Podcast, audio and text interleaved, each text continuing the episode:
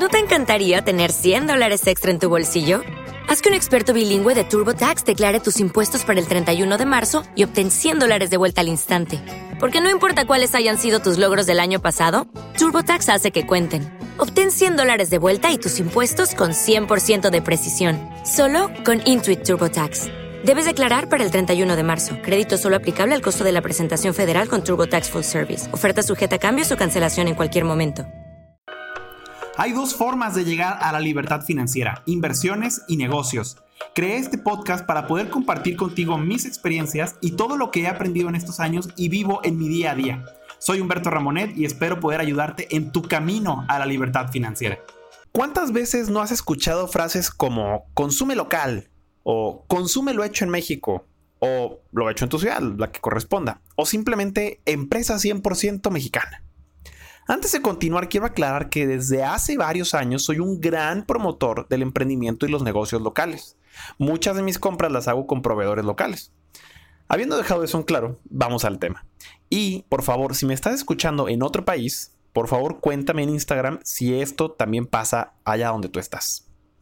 Vamos adelante. ¿Empresa 100% mexicana? Pues sí, ¿no? Digo, estamos en México. En realidad son pocas las empresas extranjeras que hay en nuestro país, si hacemos la proporción en porcentaje. Muy pocas. ¿Por qué tendría algo de maravilloso que sea originaria del país donde se produce y se vende? Entiendo perfectamente el tema del patriotismo y la idea de estar orgullosos de lo mexicano, pero muchas empresas pequeñas y medianas lo promueven como su ventaja competitiva, como si eso fuera la octava maravilla del mundo, como si esa fuera razón suficiente para comprar sin importar nada más. Ahora, la otra frase. Consume local. Por lo menos en la ciudad donde vivo, en León, Guanajuato, México, eh, tienen muy tatuada esta frase.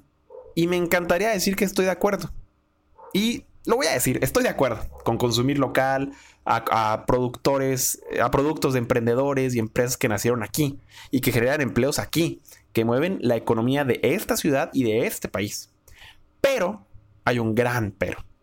Por más local que sea la empresa y los productos hayan sido elaborados aquí mismo, muchas veces tengo que decidir no comprarles a esos pequeños negocios.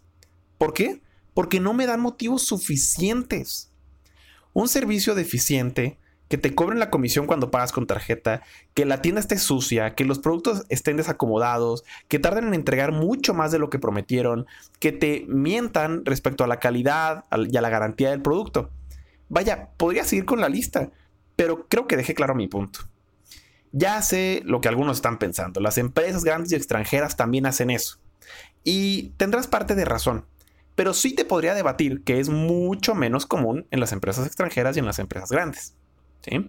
Yo le compro a las empresas locales que hacen las cosas bien, que dan un buen servicio y que realmente les importa el cliente.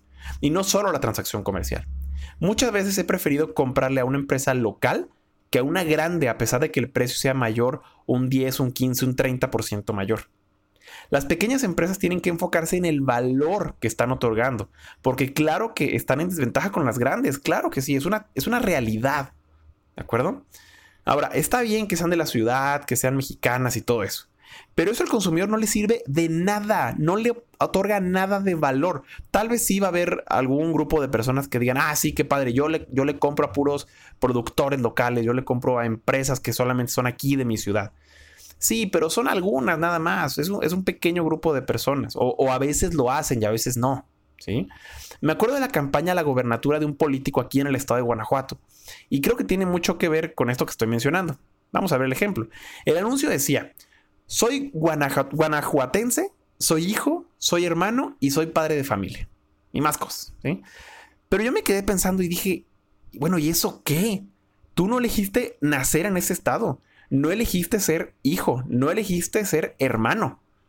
Tal vez ser, lo, lo, de ser padre sí lo elegiste. Bueno, quiero pensar que así fue, que sí lo decidió. Pero todo lo demás no te da ningún valor.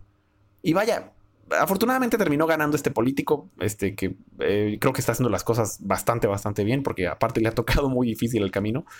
Pero eh, eh, eso de ser hijo, hermano y haber nacido en este estado, vaya, no lo decidió él, por lo tanto, no le da ningún valor, ninguno en absoluto.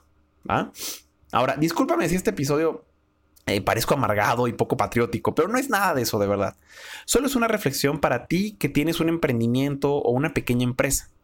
¿Cuál es el valor que estás entregando que realmente le sirve al consumidor, al usuario, al cliente al que le estás llegando?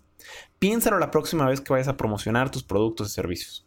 Y a ti, consumidor, te dejo de tarea analizar tus compras.